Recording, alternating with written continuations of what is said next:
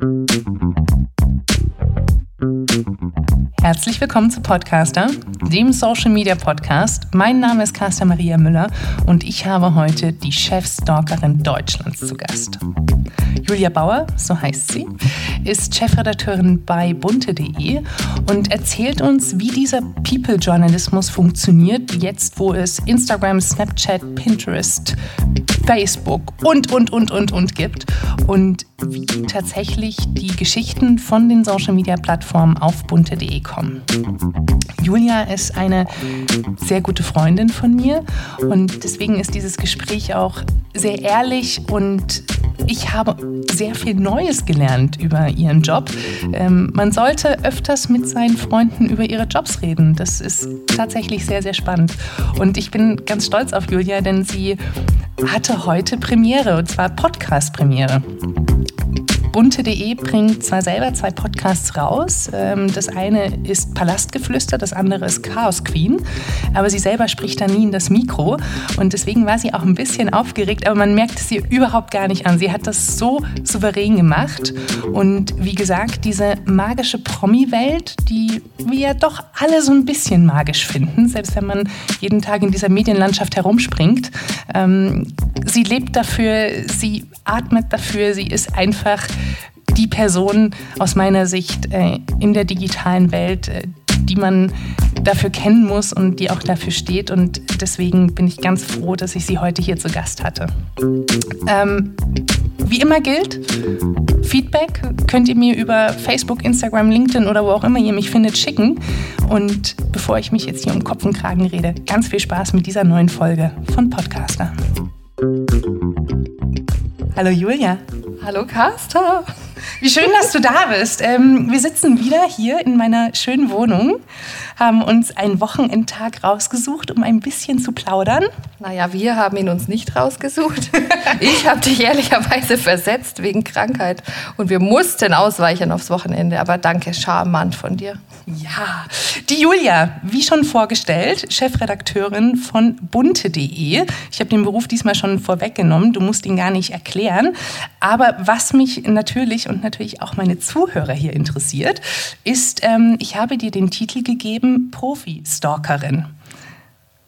Ja, das ist weniger charmant. Stalkerin äh, oder Stalker hat immer, oder Stalking hat immer so eine, so eine negative Konnotation, finde ich. Aber ich verstehe schon, wie du da drauf kommst. Genau, weil du nämlich ähm, natürlich selber auch äh, Social-Media-Kanäle befüllst. Du als Julia, ähm, ihr natürlich auch als bunte und bunte.de Social-Media-Kanäle befüllt. Aber was ich sehr spannend finde, und das ist den Aspekt, den wir uns heute hier mal so ein bisschen angucken wollen, ähm, wie ihr Social Media letztendlich nutzt, um eure Geschichten auch zu machen und so weiter und so fort. Ich möchte aber erstmal ganz klassisch von dir wissen. Ist dein Job so, wie ich ihn mir vorstelle? Ist dieses, dieses Teufel trägt Prada, du kommst ins Büro, dir wird der Kaffee gegeben und du darfst deinen Mantel in die Ecke schmeißen? Oder wie muss ich mir deinen, deinen Berufsalltag vorstellen? Ganz genau so. Wir haben ja selber auch schon zusammengearbeitet, wir beide. Und du weißt es noch von damals, wenn ich reinkam, flog ein Mantel und eine Birkin. Und wenn die Praktikantin nicht am Tisch stand mit dampfend heißem Kaffee, dann ja, war sie am nächsten Tag nicht mehr da so bin ich, so kam ich auch hier heute rein. Nein, kleiner Spaß, natürlich nicht. Also ich liebe diesen Film abgöttisch. Ich habe mich auch köstlich amüsiert über Miranda Priestley. Ich gucke den auch mindestens zweimal im Jahr noch an. aber ich habe mit ihr, glaube ich, wirklich sehr wenig gemeinsam. Vielleicht so eine kleine Modeaffinität, aber das war es auch schon. Ich könnte so wie sie auf gar keinen Fall erfolgreich arbeiten. Also wenn ich so drauf wäre wie sie und so eine Tyrannin wäre und mein Team so verängstigen würde, dann würden wir nicht weit kommen. Dann würden wir uns am Ende selber im Weg stehen und dadurch wären wir sehr langsam und dadurch wären wir mit Sicherheit nicht so erfolgreich, wie wir es sind mit bunte.de. Was, was genau machst du bei bunte.de? Also du bist Chefredakteurin, das heißt, du, du hast redaktionell den Hut da auf. Das heißt, äh, du liest eigentlich nur den ganzen Tag, was, was die Leute da schreiben. Nein, tatsächlich nicht.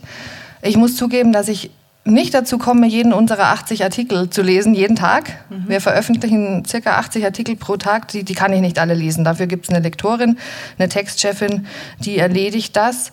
Ich bin thematisch sehr stark eingebunden, das heißt, ich weiß, welche Themen wir machen. Jede Headline geht über meinen Tisch, jedes Thema segne ich ab.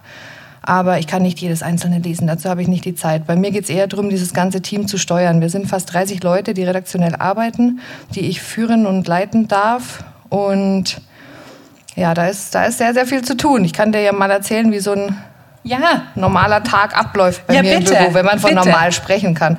Also es geht eigentlich damit los, dass ich so um sieben oder manchmal eher aufwache und erst mal ans Handy gehe. Also mein Handy, mein Smartphone und ich verbringen den Morgen zusammen im Bett, zumindest die ersten Minuten.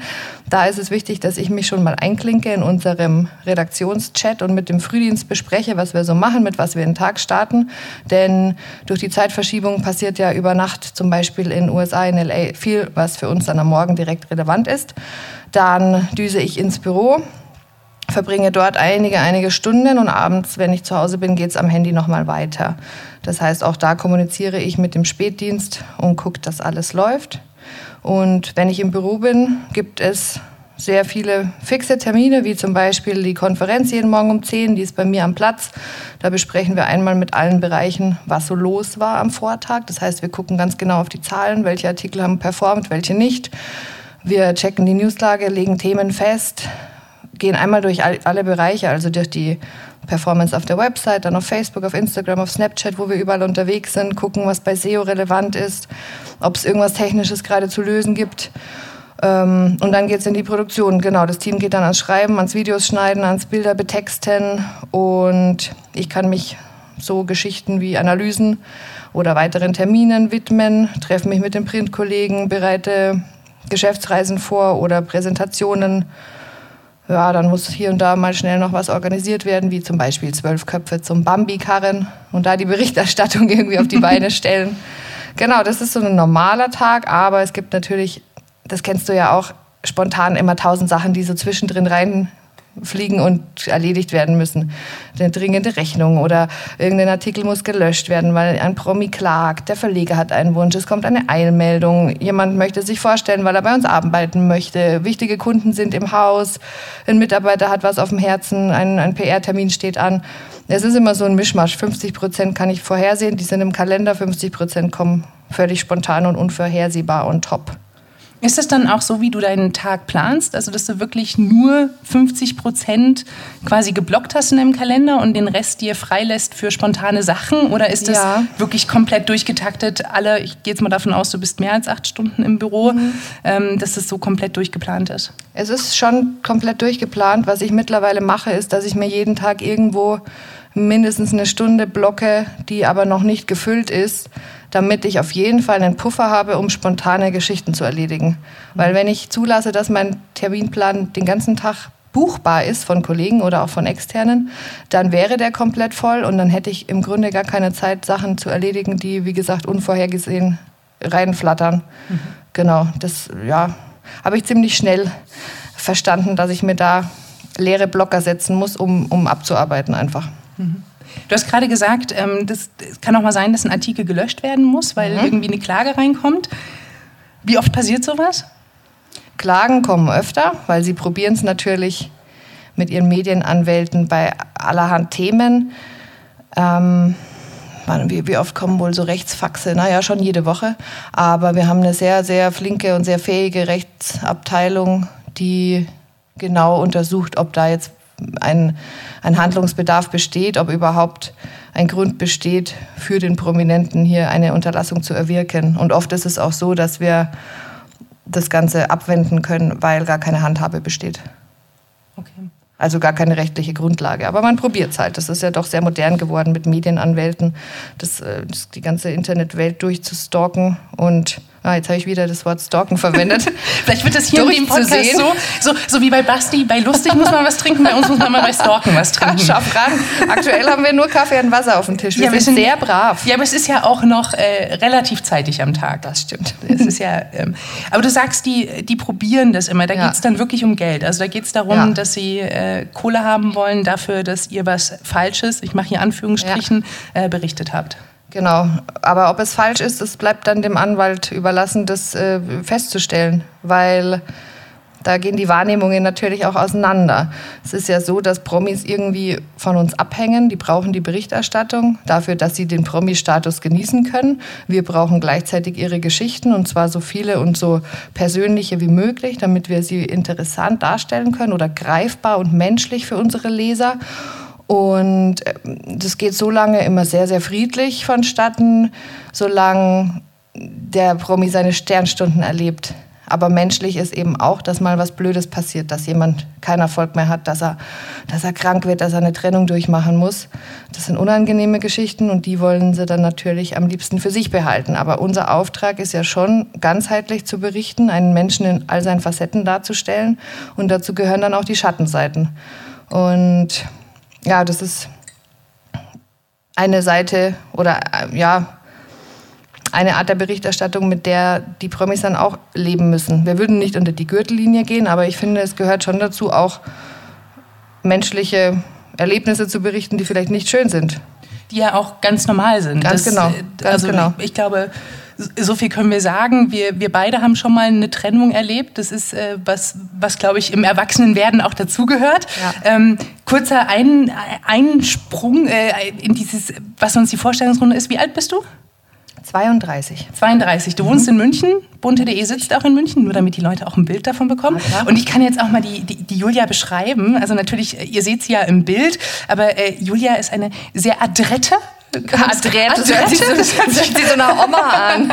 Nein, also wirklich eine sehr, sehr hübsche, die auch immer ganz fein angezogen ist. Das, deswegen kam auch dieses Teufel trägt Prada. Also ich ähm, ist immer schlicht tatsächlich, aber schlicht schick. Ähm, so ein, wer mich kennt, ich bin ja eher so die, die Jogginghose-Pullover-Fraktion. Und immer wenn ich Julia sehe, bin ich dann so, ich muss mich mal wieder ein bisschen schicker anziehen. Du, wenn ich, wenn ich die Möglichkeit hätte, den ganzen Tag Jogginghosen zu tragen, würde ich es tun. Ich, ich würde gerne in Jogginghosen leben, aber mh, manchen Kunden würden, manche Kunden werden sagen, wir mal etwas irritiert oder Gesprächspartner. Wie ist denn das bei, bei euch im, im Büro? Seid ihr alle ähm, Teufel trägt Prada-mäßig aufgestylt oder ist es Nein. auch eher so Jogginghosen-Pullover-Fraktion? Das auch nicht, aber wir sind alle ganz easy. Also es gibt keinen Dresscode, es gibt, ähm, gibt überhaupt keine Vorschriften. Also ich lege meinen, meinen Kolleginnen, meinen Mitarbeiterinnen ans Herz, dass sie natürlich schon darauf achten, was sie anhaben, dass da jetzt vielleicht keine Mittagessensreste auf dem Pulli sind, wenn sie einem wichtigen Kunden gegenüber sitzen, weil man ja doch irgendwie auch über das, was man anhat, eine Information transportiert. Also ein gepflegtes Auftreten ist wichtig, um auch ernst genommen zu werden oder um auch überhaupt dem Gegenüber Respekt entgegenzubringen. Aber ansonsten sind die alle völlig frei. Da kann sich jeder kreativ anziehen, wer möchte. Du hast gerade schon gesagt, 30 Leute sind bei dir im Team oder du leitest 30 Leute. Genau. Wie macht man das? Also tatsächlich, äh, ich habe nicht so viele Leute und mache mit jedem äh, jede Woche ein One-on-One. Ähm, das Jede Woche. Da würde ich ja nichts anderes mehr machen. Genau, deswegen sage ich gerade. Also natürlich, ähm, wir sitzen auch zusammen, wir tauschen uns auch so sehr viel aus. Es ist auch nicht immer eine Stunde pro Person, sondern manchmal auch nur eine halbe Stunde oder je nachdem, wie viel man braucht. Wie, wie schafft man das, 30 Leute zu führen? Äh, wie schafft man das? In so einem jungen Alter. Ach, ich finde, das ist gar nicht vom Alter abhängig, ob man das, ob man das jetzt kann oder will oder, oder was auch immer.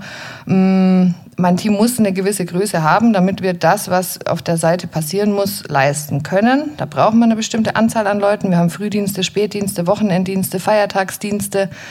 Wenn solche absolviert oder verrichtet, wie sagt man, werden, dann gibt es natürlich dafür Ausgleichstage. Das heißt, es ist immer nur ein, ein Bruchteil der gesamten Angestellten da.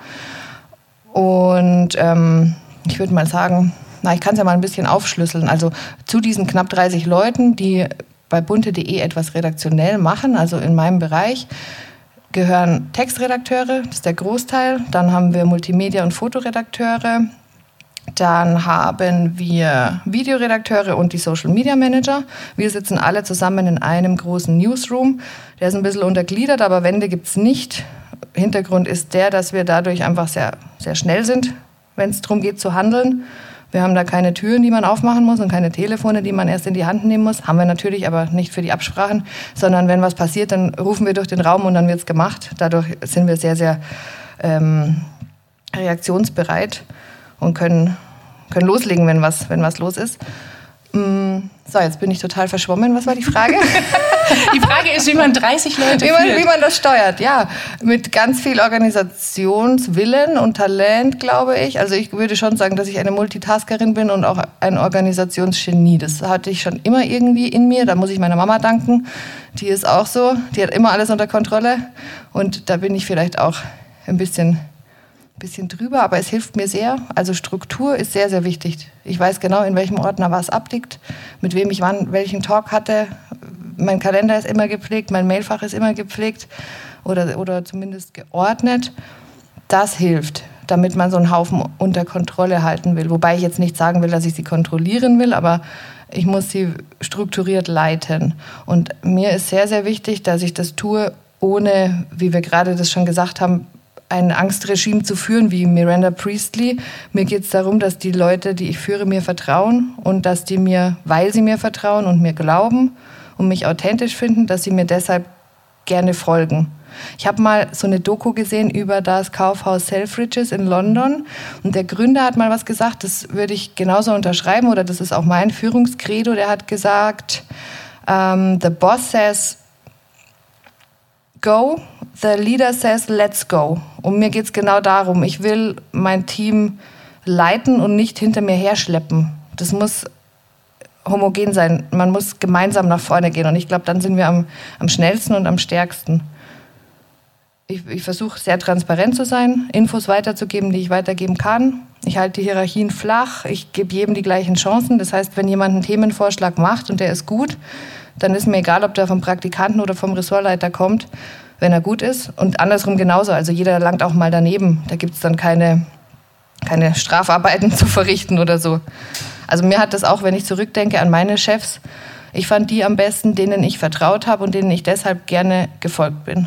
Und das kann nur entstehen, wenn man authentisch und glaubwürdig ist und auf Augenhöhe mit den Mitarbeitern handelt. Das war jetzt sehr ausschweifend. Können wir die nächste Frage machen? wir können sehr gerne die nächste Frage machen. Ähm, du hast gerade eben schon gesagt, ihr habt natürlich auch ein Social Media Team da sitzen. Mhm. Was ist die, die Social Media Arbeit, die ihr als bunte.de macht? Wir bespielen verschiedene Kanäle, um mal ganz übergreifend oder überblickend anzufangen. Der erste, den wir uns unter den Nagel gerissen haben, würde ich fast sagen, ist, ist Facebook und auch Twitter fast gleichzeitig. Dann kam Instagram dazu, jetzt Snapchat, Pinterest sind wir auch dran. Also es ist einfach wichtig, dass man, wenn man Digitaljournalismus macht, diese ganzen Neuerfindungen, die da auf dem Markt aus dem Boden schießen, für sich entdeckt und zwar schnell. Also hätten wir erstmal zugeguckt, wie Instagram, Facebook und so weiter hier so sich etablieren, dann wären wir da wahrscheinlich nicht mehr draufgekommen auf den Zug. Das heißt, unsere Experten, die gucken sich sehr schnell an, wie wir unsere Marke da inszenieren können, wie die Zielgruppe ist, weil die unterscheidet sich ja auch immer ein bisschen von den Kernnutzerinnen, die direkt auf die Website kommen. Da muss man den Content ein bisschen verändern, ein bisschen anpassen, teilweise auch neuen Content machen für diese Social Media Channels. Ja, und am Ende haben wir herausgefunden, oder finden wir auch immer noch täglich raus durch ständiges Testen, was auf welchem Kanal für welche Zielgruppe funktioniert.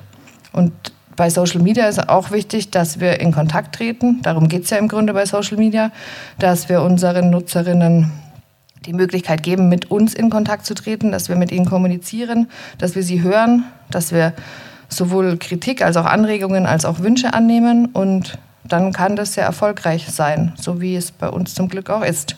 Wie, wie macht ihr den, den Erfolg aus? Also du hast jetzt gerade schon gesagt, es geht viel um Interaktion, es geht mhm. viel darum, mit den Usern auch zu sprechen und zu hören, was die für Wünsche haben, was sie auch für wahrscheinlich Bedenken haben mhm. oder was sie für Kritik auch an euch mhm. haben. Ist wirklich Engagement das, das Kernthema, warum ihr Social Media macht oder habt ihr auch noch andere Kennzahlen, an denen ihr euren Erfolg messt?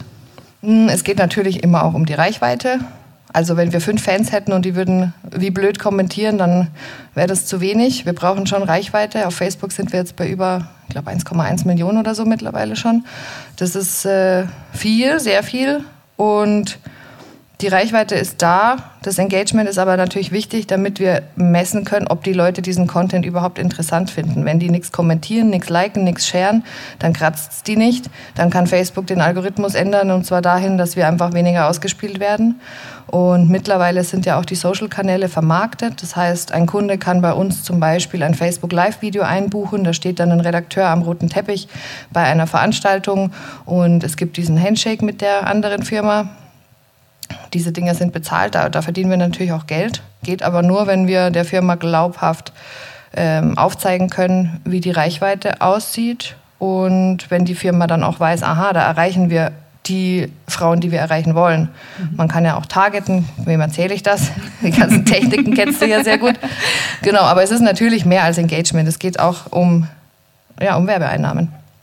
Mhm. Aber heißt das jetzt, dass du quasi überspitzt gesagt gar nicht mehr nur noch, äh, nur noch, auch hier wieder Anführungsstrichen, ähm, eine, eine Online-Redakteurin oder Online-Chefin bist, sondern eigentlich eine Digitalchefin und genauso wissen musst, wie Facebook, Instagram, Snapchat und Pinterest und was weiß ich nicht alles funktioniert? Oder sagst du, hey, nee, das macht jemand anders, die Person berichtet an mich, ich bin Chefin für bunte.de?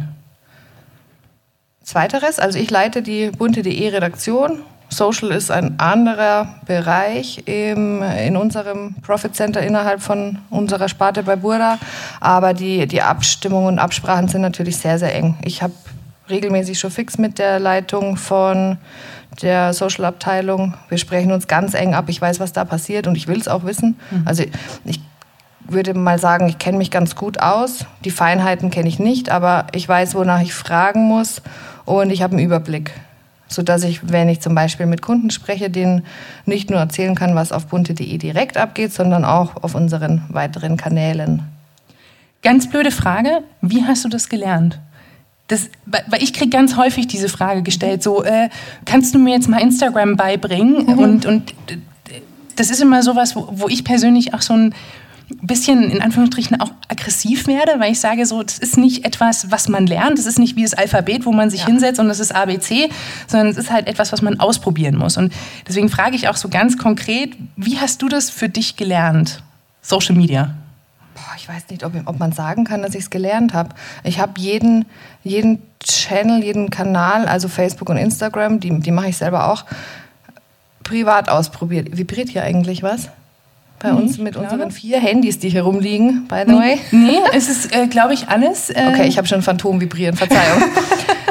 Entzugserscheinung, weil kein Handy da ist, um Gottes Willen. Ja, sie liegen mit Flugmodus hier um uns rum. Aber ich, es geht, ich bin noch nicht nervös. Ähm, ich habe die alle privat genutzt und bin dadurch so eher so spielerisch da rangegangen. Dann weiß man halt irgendwie, wie man posten muss, wo man das Bild reinlädt, wie ein Filter funktioniert, welche Hashtags man machen kann. Und einiges kann man ja dann übertragen, auch auf die bunte Kanäle. Wie viel Social Media nutzt du so am Tag? Äh, viel, müssen wir, müssen wir durchgehen pro Kanal. Kann man das irgendwo sehen? Es gibt doch jetzt die Funktion. Ja, ja, du kannst. Ja, witzigerweise ist von alle, die ich frage, sagen, ich nehme mein Handy und gucke schnell nach. Ja. Ähm, braucht man nicht. Also ich schätze mal. So, mhm. Schätzen reicht, dass man ein Gefühl dafür bekommt. Ja. Also ich muss sagen, Facebook kaum mehr, weil irgendwie fehlt mir für mich mittlerweile da der Mehrwert. Das Einzige, was ich bei Facebook noch mache, ist immer mal wieder gucken, was spielen sie mir aus, um auch zu wissen, wie sie gerade wieder mit ihrem Algorithmus spielen. Oder wenn jemand einen Geburtstag feiert und da drin ist die Veranstaltung und da ist auch die Einladung erfolgt, dann gucke ich auch rein. Ab und zu chatte ich noch über Facebook, aber das war es fast schon. Instagram nutze ich sehr häufig, auch direkt nach dem Aufstehen einmal kurz gucken. Da poste ich auch gerne, aber tatsächlich so semi-professionell. Also mir macht es Spaß, da schöne Bilder zu zeigen und zu sehen, aber ich bin nicht auf der Jagd nach Followern. Ich könnte viel mehr hashtaggen, aber ich bin da zu faul. Ich will einfach was Nettes reinstellen und da so eine Art Bildertagebuch für mich führen. Ähm, aber da, wie viele Stunden ja. bist du am Tag? Ich rede Instagram schon in Stunden. insgesamt vielleicht eine Stunde. Echt nur Mor so wenig? Ja, morgens ein bisschen, dann zwischendrin mal kurz gucken. In der Arbeit sind die sowieso immer auf. Wenn man das dazu zählt, dann sind es bestimmt zehn Stunden. Mhm. Also ich habe Facebook, Instagram, Snap, Twitter, was, was alles so gibt und unsere ganzen Monitoring-Tools, die sind sowieso immer offen. Wenn ich meinen Browser öffne, sind das die ganzen Tabs, die sich automatisch mhm. direkt öffnen. Heißt aber nicht, dass ich natürlich ständig da mit den Augen dran bin. Ja, doch, eine Stunde kann schon hinkommen. Mhm. Und was haben wir noch? Snapchat gucke ich natürlich immer, wenn wir eine neue Story veröffentlicht haben. Bunte.de ist ja einer der fünf deutschen Publisher, die da im Discover-Bereich gelauncht haben. Das heißt, jeden Tag, nee, jeden zweiten Tag geht von uns eine Story live mit verschiedenen kleinen Einzelgeschichten. Die gucke ich mir auch an. Wobei ich dann manchmal selber schmunzeln muss über die, über die Sprache oder Wörter, die wir da verwenden, weil die Zielgruppe ist so jung, die sind so 12, 14, 16. Da geht es halt dann um Bay und Boyfriend und alles sehr englisch, was die Zielgruppe dort super anspricht. Da haben wir vier Millionen, die uns da folgen und die diesen Content konsumieren, aber ich finde das immer so, äh, lustig bis bizarr bis ulkig, weil ich einfach schon zu alt bin für Snapchat. Wie geht's dir denn da? Ja, also ich gucke es mir natürlich beruflich an. Mhm. Ähm, das, ich habe keine Freunde auf Snapchat. Also ist hier jetzt äh, Shoutout, wer, ähm, wer mit mir befreundet sein will auf Snapchat. Ich habe keine Freunde auf Snapchat. Äh, tatsächlich, tatsächlich bin, bin ich ähm, aus der Zielgruppe raus. Beruflich bin ich natürlich dabei. Ich kenne auch die Funktion. Ich weiß, wie das alles funktioniert. Ich gucke mir auch an, was die Konkurrenz da macht. Wir selber sind da ja auch mit unseren ähm, Sendern vertreten und, und machen da Sachen. Aber es ist tatsächlich in der, in der Zielgruppe für mich beruflich nicht so wichtig wie andere Social Media Channels. Und für mich persönlich, ähm, das, dadurch, dass es ja wirklich äh, zum größten Teil eine Kommunikationsplattform ist, weil die Leute da miteinander chatten, ähm, fällt es halt raus, weil ich da eben keine Freunde habe. Ich armes, trauriges, kleines Madel. Ich glaube, jetzt brauchen wir doch einen Wein. Sollen wir, sollen wir das wird ja ganz schrecklich deprimierend. Schrecklich. Schnaps oder Wein? Was nehmen wir? Nein, aber ich finde das wirklich crazy und total überraschend. Ich habe vor zehn Jahren angefangen, da war Facebook noch eine Nullnummer. Snapchat, Instagram gab es nicht. Und jetzt bin ich so alt dafür, obwohl wir ja eigentlich äh, du bist auch 32. Genau. Wir, sind ja, wir sind ja erst 32. Ja. Ist völlig aber, verrückt. Aber es ist halt auch so absurd. Also ich meine, die, die, die 16-Jährigen, die da drauf sind, die sind halt halb so alt wie wir. Ich, ich glaube, man vergisst immer, dass man selber auch alt wird, mhm. Äh, wobei 32 jetzt auch kein Alter ist. Aber das ist schon nochmal was anderes. Und das, ich mag das ja immer ganz gerne, dann auch wenn, wenn irgendwie bei Freunden Kinder mit dabei sind oder so, dann lasse ich mir auch mal zeigen, so, hey, wie, wie nutzt du denn mhm. die Plattform? Einfach, um auch das zu sehen. Und wir haben auch den, den Vorteil, dass wir bei uns auch so Fokusgruppen machen oder Research dann auch haben, wo wir uns mit anderen Leuten aus anderen sozialen Schichten oder anderen Altersgruppen zusammensetzen, ja. um auch zu verstehen, was die nutzen, wie sie es nutzen, warum sie es nutzen, was sie davon haben wollen, wenn sie es nutzen. Und es ist, da merkt man einfach, Snapchat ist, äh, da sind wir aus der Generation ja. raus. Das haben wir auch, das haben wir auch gemacht. Also wir haben diesen Zuschlag bekommen, okay, ihr seid dabei bei Discover und keiner von uns ist mehr 16 oder 14. Dann haben wir auch gesagt, okay, wir testen jetzt mal, was wir da für Content draufstellen und mit welcher Tonalität und welche, welche Wortwahl, welchen Slang, weil wir, wir wissen einfach nicht, was man, da, was man da lesen will. Und dann hatten wir auch in dem Zeitraum einige junge Praktikantenbewerber und ich habe die alle knallhart ähm, durch die Fragen gepeitscht, was wollt ihr da sehen? Würdet ihr das angucken oder das? Soll das bunt sein? Soll das klickig sein? Soll da viel Flash dabei sein oder eher doch geordnet? Das hat sehr, sehr viel geholfen und, und das war totaler Augenöffner. Und dann haben wir getestet, wie blöd. Also, was wir ganz schnell gemerkt haben, die Inhalte, die wir auf bunte.de zeigen, die können wir auf gar keinen Fall eins zu eins zu Snapchat transportieren, weil das interessiert die dort nicht. Die wollen da Justin Bieber und Haley und wie sie alle heißen, äh, Kardashians ganz viel. Äh, und dann läuft das. Aber das war eine, eine intensive, aber am Ende erfolgreiche Testingphase. Irgendwann weiß man es dann. Aber da sieht man mal, dass wir auch erst zu Profis werden können in manchen Gebieten. Man kann nicht reingehen und sagen, ja, wir machen bunte.de, es ist automatisch überall erfolgreich. Nee, es geht wirklich darum, ganz intensiv zu testen. Ja, und auch vor allen Dingen offen zu sein, äh, sich mit jüngeren Leuten auseinanderzusetzen. Also ich weiß zum Beispiel, das Bild.de, die haben sich ja damals eine, ganz bewusst auch eine 18-Jährige reingeholt, die dann Snapchat für sie gemacht haben, also beruflich mhm. gesehen. Und ähm, ich fand das mega smart zu sagen, so hey, wir alle tun uns super schwer, wir müssen eine andere Sprache lernen, wir müssen eine andere Bildsprache lernen. Ja, warum sollen wir uns selber denn verstellen, wenn wir die Leute reinholen können? Klar, die muss dann halt lernen, wie funktioniert Journalismus, wie funktioniert Bild, wie funktioniert, aber das ist auch diese Offenheit und das das finde ich immer sehr inspirierend, dann auch als, als Führungskraft anders denken zu müssen und zu sagen, nee, nicht mein Denken oder mein Muster muss jemandem aufgestimmt werden, sondern die Person darf so agieren, ja. wie sie ist.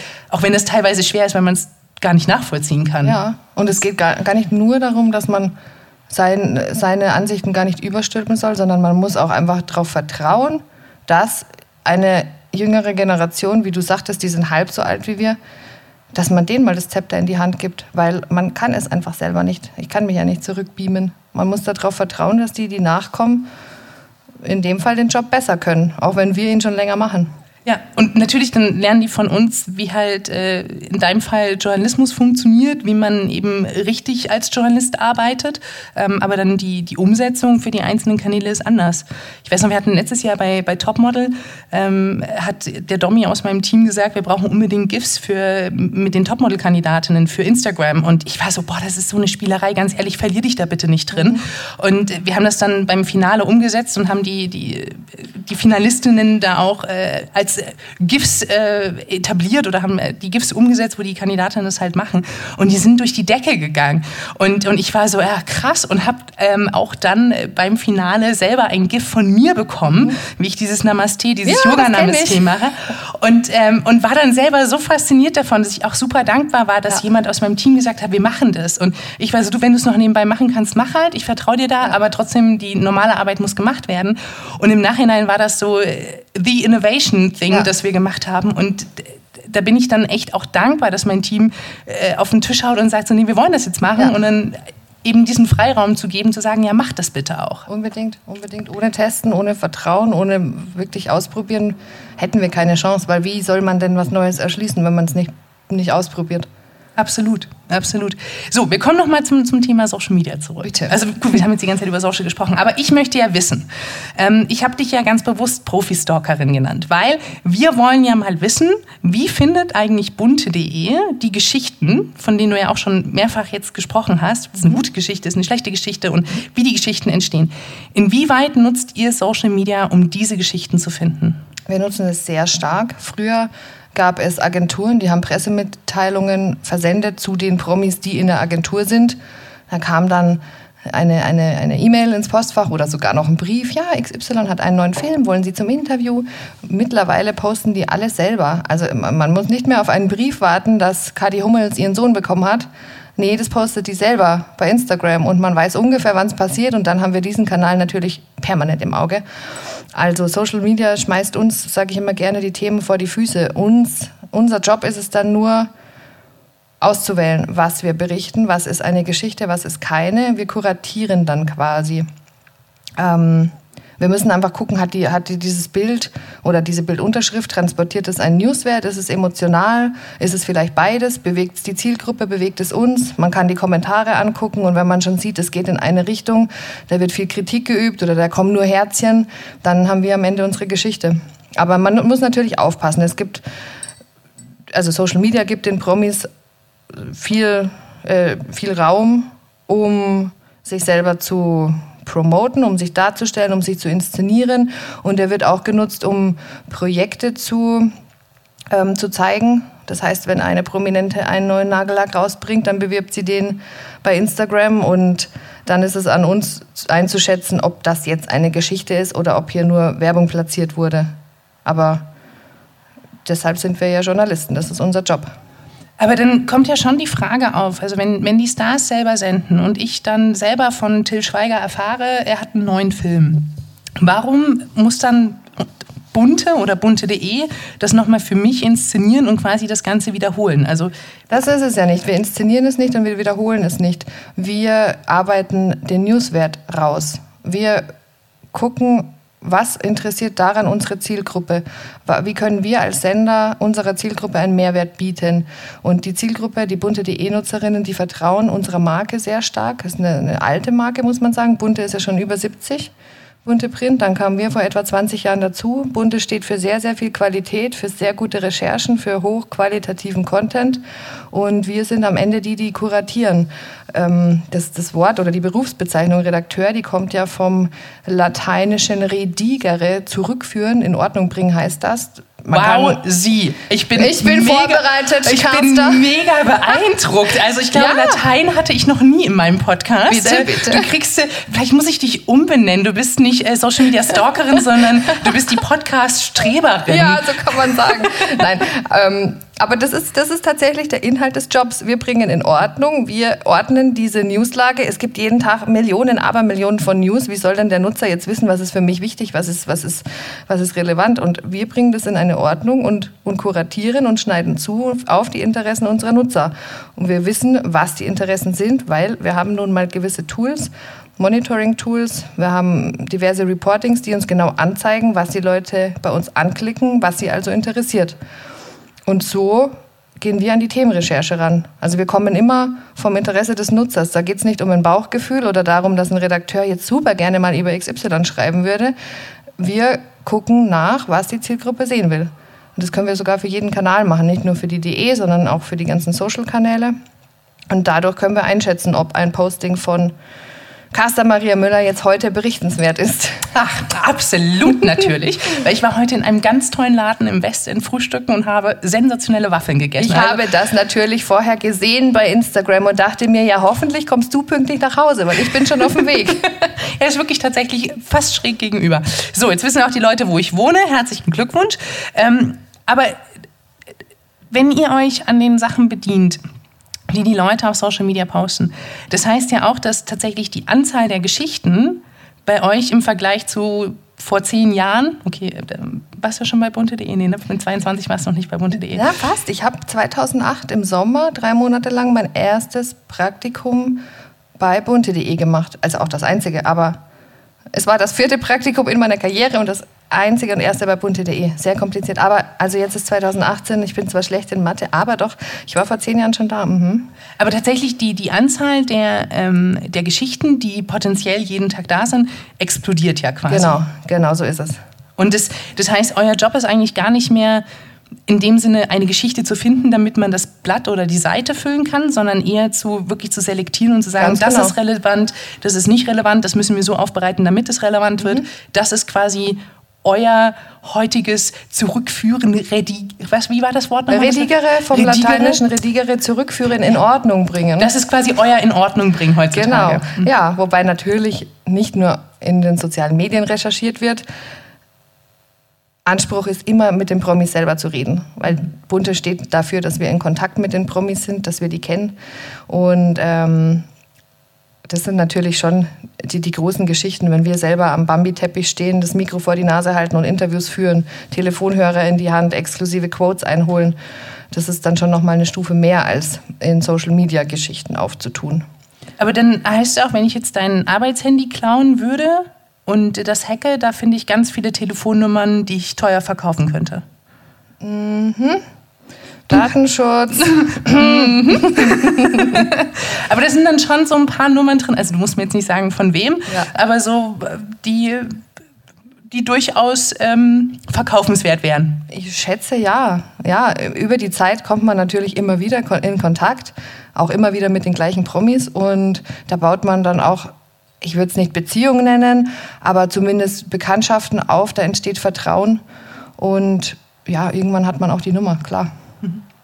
Spannend. Mhm. Also ich muss dann irgendwann, wenn du dann, naja, na, das würde ich natürlich nie machen. Never. Die never. heißen natürlich da auch nicht Ryan Gosling und Aber Brad Pitt, sondern Hubert Meyer. Hm? Du würdest gar nicht wissen, wer dahinter ich steckt. Ich wüsste gar nicht, wer es da ist. ähm, welche, welchen Promis folgst du persönlich? Welche Promis, sagst du, äh, sind bei mir ähm, im Instagram-Feed drin? Welche findest du unterhaltsam? Welche findest du eher geht so? Am unterhaltsamsten finde ich jeden Morgen, wenn Carsten Maria Müller die Wand hochkrabbelt und Yoga macht. Da denke ich mir immer, Alter, das ist Aber 35. Ich bin, ich bin kein Promi. Äh, dementsprechend falle ich da raus. Also, ja, ja, ja, aber du bist schon einer der Kanäle, die ich äh, auf jeden Fall täglich irgendwie mir angucke. Das, das schon. Vielen lieben Dank. Ich ja, sehr, sehr gerne. Ich mich sehr gerne. Ist auch hier rumschleimen. Nein, also Nein. okay, du kriegst gleich den Wein. Du hast es geschafft. Ähm, nee, aber welche, welche Promis sagst du sind, sind für dich irgendwie so ein, so ein Must-Follow? Ja, äh, da, da, da gibt es zwei Betrachtungsweisen. Einmal ich als Julia privat, wer inspiriert mich, wen gucke ich gern, wer unterhält mich? Und einmal natürlich beruflich, wer ist immer gut für eine Geschichte, wer postet immer spannende Sachen. Und das ist natürlich Heidi Klum gerade, weil jeder will die neuen Bilder von Tom und ihr sehen. Die postet so viele happy Fotos am Strand mit Knutschen hier und da. Das mag man überzogen finden oder nicht, aber unsere Userinnen wollen einfach wissen, was da bei Heidi Klum los ist. Das heißt, es ist wichtig, diesen Kanal immer im Auge zu halten, äh, zu behalten. Und dann ähm, alle, die irgendwie im TV unterwegs sind, also GZSZ-Schauspieler, Sturm der Liebe-Schauspieler, äh, Moderatorin, auch eure Moderatoren sind auch super spannend für unsere, für unsere Zielgruppe. Schauspieler, Till Schweiger, eigentlich alle, die gerne posten, die nicht nur platte Selfies posten, sondern die gerne eine Geschichte dazu erzählen. Ja. Aber berichtet ihr dann auch über einen Dieter Bohlen, der sich da ähm, bei Instagram mittlerweile so sein, sein eigenes Universum das, aufgebaut hat. Der, der, war ja ein Phänomen, der ist ja erst ganz kurz dabei mhm. und er hat so eine riesen Fanbase und hat es tatsächlich geschafft, in seiner typischen Dieter-Art Instagram für sich zu erschließen, wobei ich gar nicht gedacht hätte, dass er das drauf hat. Der hat natürlich gute Berater und postet sicherlich nicht alles selber oder wird zumindest nochmal Korrektur gelesen, aber das finde ich ganz schön beachtlich, wie er das hier so auf die Beine gestellt hat und ich finde den auch lustig bin jetzt, ich würde nicht sagen, dass ich Dieter Bohlen-Fan bin, aber der hat seine Daseinsberechtigung. Der ist erfolgreich mit allem, was er macht. Der ist geradlinig, ob man ihn jetzt mag oder nicht, und ähm, hat seinen Promi-Status sowas von verdient. Was gibt es bei euch ähm, bei den Geschichten für No-Gos? Also gibt es, gibt es Dinge, wo ihr sagt, hey, äh, ja, ist ein mega schönes Bild auf Instagram, aber ganz ehrlich, das geht hier zu weit, darüber würden wir nicht berichten? Gibt es da so ein, wie so eine Art, jetzt mal ganz platt gesprochen, Leitfaden? Oder ja? Ist, eine, ist eine schwierige Frage. Ähm, generell, wenn Promis Bilder von sich selbst machen und online stellen, ist denen ja klar, dass die Öffentlichkeit die sehen kann, wenn das Profil auf öffentlich gestellt ist. Das heißt, da ist eine Berechtigung darüber zu berichten, denn sie stellen es ja selber der Öffentlichkeit zur Verfügung. Für uns ist da eine Grenze oder wir ziehen da eine Grenze, wo es um Minderjährige geht. Wenn minderjährige Kinder gepostet werden, am besten noch irgendwie aufgehübscht oder von mir aus halbnackig am Strand, da ist eine, eine Grenze, die überschreiten wir nicht, weil das da, da, da, da, ergibt sich auch erstmal gar keine Geschichte. Was sollen wir über ein, ein Kind in Badehose groß berichten? Und wir müssen ja auch den Pressekodex befolgen. Es gibt diverse Richtlinien, die absolut Sinn machen, zum Beispiel der Schutz von Minderjährigen. Das ist so eine Grenze, die wir ganz, ganz ähm, gewissenhaft wahren. Wie ist das, wenn man offensichtlich sieht, der, der oder die Promi-Frau ähm, sind betrunken bei dem, was sie machen? Mhm. Was, wie, wie geht man dann damit um? Also das ist ja auch so was, ne, ich folge jetzt auch dem einen oder anderen Promi. Ich habe jetzt tatsächlich kein Beispiel im Kopf, aber man das ist ja durchaus auch mal, dass das vielleicht ein Fußballer nicht ganz bei Sinn ist, äh, wenn, wenn er da irgendwas macht. Ist das was, wo ihr sagt, so hey, wurde aber gepostet, bedienen wir uns dran? Ja, doch. Wir gucken natürlich, ob die Person die Zielgruppe generell interessiert. Wenn nicht, dann ist es kein Thema. Wenn sie interessiert und ganz klar ersichtlich ist, die Person ist betrunken, dann haben wir irgendwo ja auch den Auftrag, ähm, eine Art Vorbildfunktion zu erfüllen, beziehungsweise die Zielgruppe darauf hinzuweisen, dass das vielleicht nicht besonders gesund ist. Man muss da jetzt nicht draufhauen und, und eine mh, super boulevardeske Headline mit, mit besoffen und, und Alkohol und whatever machen, aber man kann schon subtil darauf hinweisen, dass es nicht ratenswert ist, sich zu besaufen. Ja, ja. richtig. Das ist, äh, nachdem wir jetzt schon mehrfach über Alkohol gesprochen haben. Also, liebe Zuhörer, Alkohol ist natürlich keine Lösung für nichts. Ja, man darf ja mal ein Gläschen trinken, aber man muss sich gerade als Promi, wenn man keine Ahnung, Millionen von Followern hat, die teilweise sicherlich minderjährig sind, sollte man sich seiner Vorbildfunktion bewusst sein und sich nicht besoffen posten. Da, da bin ich ganz strikt. Der kann ja gerne mal ein Gläschen trinken, aber warum muss er das denn öffentlich machen, sodass am Ende irgendein ein, ein Junge unter 18 denkt, oh ja, mache ich jetzt mit, jetzt besaufe ich mich auch. Mhm. Also ich, ich, berate ja auch so das ein oder andere Face bei uns im Haus oder auch vielleicht ähm, Kandidaten, die bei uns in, ja, ja, bei uns heißen die Face. Face. ähm, oder auch Kandidaten, was, was die Social Media seitig machen dürfen oder nicht machen dürfen. Und einer meiner liebsten Sätze ist ja Don't drink and post. Mhm. Was natürlich für euch eigentlich schädlich ist, wenn ich denen das beibringe, oder? Klar, irgendwie schon. also sind wir jetzt Feinde denn? Nein, Quatsch. nein, nein. Am Ende geht es um das Wohl des Menschen. Geht auch uns darum. Also unsere Berichterstattung ist ja, wie gesagt, durch den Pressekodex eh reglementiert.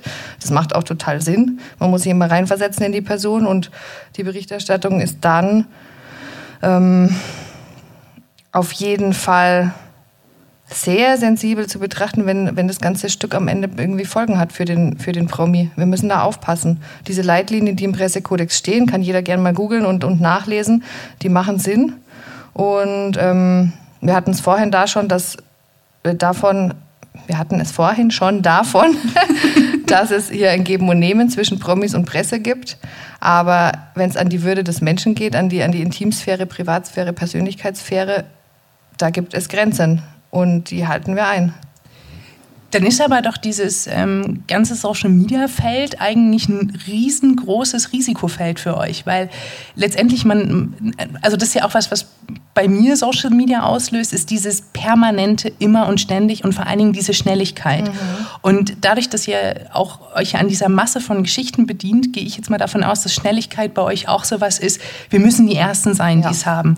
Weil das natürlich dann auch jetzt unabhängig davon, dass ihr eure Leser als erstes äh, oder eure User als erstes glücklich stellen wollt, das natürlich dann auch nochmal technisch äh, eine Auswirkung hat hinsichtlich SEO und ähm, auch im, im Facebook Newsfeed. Also diese ganzen Schnelligkeitsparameter ähm, sind ja auch ein Erfolgsfaktor für euch. Mhm. Wo hört dann, also wie stellst du jetzt als Chefredakteurin von bunte.de sicher, dass zum einen die Schnelligkeit bedient wird, aber zum anderen der journalistisch recherchiert wird. Ja, gründlich recherchiert wird. Gott, ja. schwieriges Wort für jemanden, der aus Sachsen kommt. Ach, du bist aus Sachsen. Ja. Das ist ja mein Lieblingsdialekt nicht. äh, wie stellen wir das sicher? Naja, wenn jemand was postet und äh, er postet zwei Hände mit Verlobungsring und schreibt dazu, ich habe Ja gesagt, dann ist da wahrscheinlich was dran. Dann kann man das schon so zitieren. Und ähm, ansonsten ist immer wichtig, den Hörer in der Hand zu nehmen, anzurufen beim Management, sich das Ganze bestätigen zu lassen. Und ansonsten sehr vorsichtig die erste Quelle zu zitieren, wenn es nicht wir sind. Oder die Geschichte ist eh bei uns entstanden in einem Exklusivinterview. Aber ähm, Recherche geht immer vor. Gründliche Recherche. Es ist immer ganz, ganz wichtig, bei der, bei der Wahrheit zu bleiben. Da, das, ist, das ist die Grundlage des Journalismus. Da achten wir natürlich sehr drauf. Wie schnell entsteht so eine Geschichte? Also jetzt, äh, du hast das Beispiel, zwei Hände, Ring, ich habe Ja gesagt. Ähm, das, das Bild erscheint auf Instagram von Peter XY. Mhm. Ähm, wie schnell ist dann die Geschichte auf bunte.de?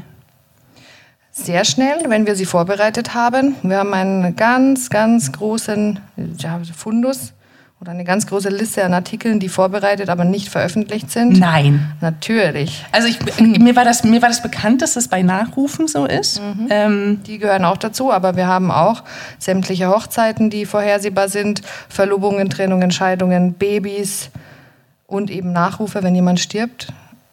Alles, was irgendwie absehbar ist, ist vorbereitet. Und zwar so, dass es wirklich in dem Moment, in dem die Nachricht irgendwo kommt, quasi sofort live gehen kann. Der Redakteur geht kurz in den Artikel, macht noch das Datum rein und dann wird es veröffentlicht. Das heißt, von jedem Promi-Paar, was es da draußen gibt, ist schon eine Trennungsmeldung vorbereitet? Nicht von jedem, aber von denen, bei denen man vielleicht schon ablesen kann, dass da was kommt, dass da was kriselt. Oft gibt es ja schon Gerüchte. Du siehst, die posten nichts mehr zusammen, die haben keine gemeinsamen öffentlichen Auftritte mehr. Er zeigt sich mit einer anderen, sie auch. Sie haben vielleicht hier und da schon einen, einen Satz fallen lassen, der auf etwas hindeutet. Da sind wir dann schon sehr auf Zack und bereiten das vor, ja.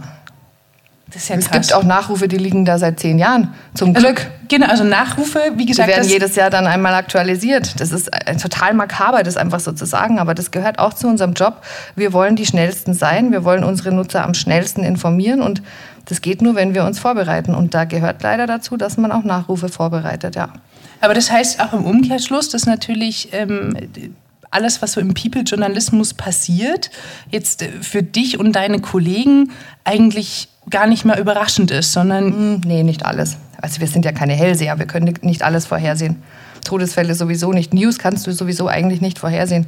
Aber manche Sachen sind so, so, so typische oder, oder logische oder wünschenswerte Schritte einer Beziehung, wie jetzt eine Verlobung, eine Hochzeit, ein Kind. So die Klassiker, das, das kann man ja schon irgendwo vorhersehen, ja, ja. Gibt es so eine Geschichte, auf die du extrem stolz bist? Also wo du sagst, es ist eine Geschichte, die, die ich mal gemacht habe, wo du sagst, so hey, auf die bin ich heute noch stolz und vor allen Dingen, warum bist du heute noch auf diese Geschichte stolz? Ich erinnere mich sehr gerne an ein Interview mit der französischen Schauspielerin Julie Delpy. Vielleicht kennst du die, die hat diese Filme mit Ethan Hawke gemacht, Before Sunrise mhm. zum Beispiel, genau. Und die hatte ich vor einigen Jahren, als ich selber noch Redakteurin war, mal im Interview. Und ich dachte mir, ach ja, so ein paar Brocken Französisch kann ich noch. Da gehe ich rein und sag Salut, ça va und so Zeugs, was man halt noch so kann. Und ähm, das hat sie aber gecheckt, dass ich sie damit beeindrucken will und wie die Französinnen halt so sind. Trockener Humor hat sie dann nur auf super schnellem, feinsten Französisch geantwortet. Und ich dachte mir, ja, Mann, du, du checkst doch gerade, dass ich, dass ich nicht mehr kann als Hallo und äh, wie geht's. Und dann ähm, hat sie schon hat sie gemerkt, okay, es ist für mich jetzt gerade sehr unangenehm. Dann konnten wir zum Englischen switchen. Und dieses Interview war irgendwie sehr, sehr berührend, weil ich die sehr, sehr mag. Das ist jetzt keine der aller, allerbekanntesten Schauspielerinnen, aber ich, ich finde die toll. Die hat einen tollen Humor, die ist auch eine tolle Regisseurin. Alles, was die macht, finde ich wirklich sehr sehenswert. Und im, im Interview war es so, dass sie am Anfang, wie gesagt, etwas reserviert war. Und irgendwie habe ich die aber geknackt. Es ging dann darum, dass sie die ist mit einem jungen, ich glaube, ein Dirigent oder so zusammen und dessen Eltern lebten damals noch in der Nähe von meiner alten Wohnung. Und es hat sie erzählt, dass sie nach dem Interview dann noch hin muss. Und dann habe ich gesagt, ja Mensch, da wohne ich ja auch in der Nähe, das ist ja lustig und ob sie wissen will, wie sie da hinkommt oder ob sie eh ein Taxi nimmt. Und dann meint sie, ja, wie lange dauert das ungefähr? Und gibt es dann ein nettes Café? Und das war so ein Icebreaker. Und dann war das Gespräch total schön. Wir haben über, über sehr viel geredet und auch über sehr viel, sehr Persönliches. Ihr, ähm, ihre Mama war kurz vorher gestorben und das hat sie sehr mitgenommen. Und wir kamen im Interview auch drauf, dass sie ja vielleicht auch mal heiraten will. Also ist eine klassische Frage, die man irgendwie einem Promi stellt, der in einer Beziehung, aber noch in keiner Ehe lebt. Und dann dann hat sie fast geweint und hat gesagt, nein, sie will nicht heiraten, weil sie hat jetzt bei ihrem Papa erlebt, wie schlimm es für ihn war, diese Person, an die er sich vor Gott gebunden hat, zu verlieren. Und sie will sich niemandem so weit öffnen, dass sie auch so sehr dann verletzt werden kann, wenn die Person irgendwie geht. Das war so, es war, war wie gesagt total rührend. Das hatte nichts mit den Filmen zu tun und auch nicht mit dem Projekt, das sie damals promotet hat, aber das war ich will jetzt nicht sagen, dass ich stolz drauf bin, sowas aus ihr rausgekitzelt zu haben. Das würde wieder so sensationsgeil klingen, aber es war einfach ein ganz rührendes Gespräch unter zwei Frauen, das ich immer im Gedächtnis behalten habe. Wie oft passiert ja. sowas? Also wenn man, wenn man viele, du, du siehst auch ganz gerührt gerade aus. Also man, mhm. man muss es, äh, sieht man jetzt leider nicht, was im Podcast ist, aber du bist wirklich gerade ganz gerührt. Ja, überströmt sich hier. Nein, das Nein. wäre jetzt sensationsgeil. Das stimmt ja nicht. ja. Aber wie oft passiert man, dass man, ähm, wie oft passiert es, dass wenn man einen Promi trifft, dass man es schafft, dann auch auf so eine persönliche Ebene runterzukommen? Schwierig zu beantworten. Die meisten, die kriegst du im Interview, weil sie einen Film promoten, ein Album rausbringen, weil sie eben irgendwas auch von dir wollen. Und dann ist immer die Frage, wie gut klickt's im, im Interview. Hast du ein Roundtable, wo viele Journalisten am Tisch sitzen, wo es eh allgemeiner gehalten wird? Oder hast du wirklich eine halbe Stunde oder eine Stunde face-to-face, -face, nur ihr beide? Das ist eine lange Zeit, da kann man viel fragen und da kann man, wenn man irgendwie eine, eine Chemie aufbaut, kann man da irgendwie aneinander rankommen dann kommt es immer darauf an, hat der Promi einen guten Tag, hat er einen schlechten Tag, hat er gerade Lust oder nicht? Ist er überhaupt bereit, ein bisschen was rauszulassen oder nicht? Aber da kann ich gar keine Frequenz nennen. Das, das kommt auf so viele Faktoren an. Was ich aber unbedingt wissen möchte noch, ist, ähm, gibt es so eine mega peinliche Geschichte, also wo du sagst so, boah, den Promi will ich nie wieder sehen, weil ich habe XY gemacht? Nein, ich glaube, er erinnert sich nicht mehr dran, aber es gibt tatsächlich eine Story, die war so skurril, die, die vergesse ich nie. Es ging um Till Schweiger. oh Gott, ich muss schon lachen, wenn ich dran denke. Das war vor tausend Jahren. Da war ich in Berlin bei einem Event und ähm, ich war Redakteurin, war mit einer Kamerafrau da man musste sich dann wie immer am roten Teppich positionieren, sodass man schon bereitsteht, wenn die Promis drüber laufen. Der Teppich war aber noch nicht ganz fertig aufgebaut, das heißt, wir mussten noch warten. Dann dachte ich mir, ach, die Gelegenheit nutze ich, gehe noch schnell auf Toilette. Habe mich umgeguckt, das war in so einem Hinterhof, so typisch Berlin, total runtergerockt und verfallen, aber irgendwie ganz cool. Und da bin ich in so einen, in so einen Hausflur rein und der war lang und eng und links war eine Tür und ich gehe da so vorbei und denke mir, ah, da steht gerade der Till und pieselt, gehe gerade weiter, da stand eine Sicherheits, eine Dame von der, wie sagt man, Sicherheitspersonal stand da und ich habe sie gefragt, wo denn die Damentoilette sei. Und dann meinte sie, ah ja, das sind hier nur die Behelfstoiletten, bis die anderen aufgebaut sind. Sie müssen hier vorne rein, das ist gerade noch gemischt. Dann dachte ich, oh nein, jetzt muss ich hier zu Till Schweiger rein. Okay, der stand da an diesem am Pissoir. Ich bin dann so rein, habe so keine Ahnung warum, im Affekt habe ich dann dann gesagt, hi Till. Also nicht, dass Till und ich jetzt Best Friends wären oder so.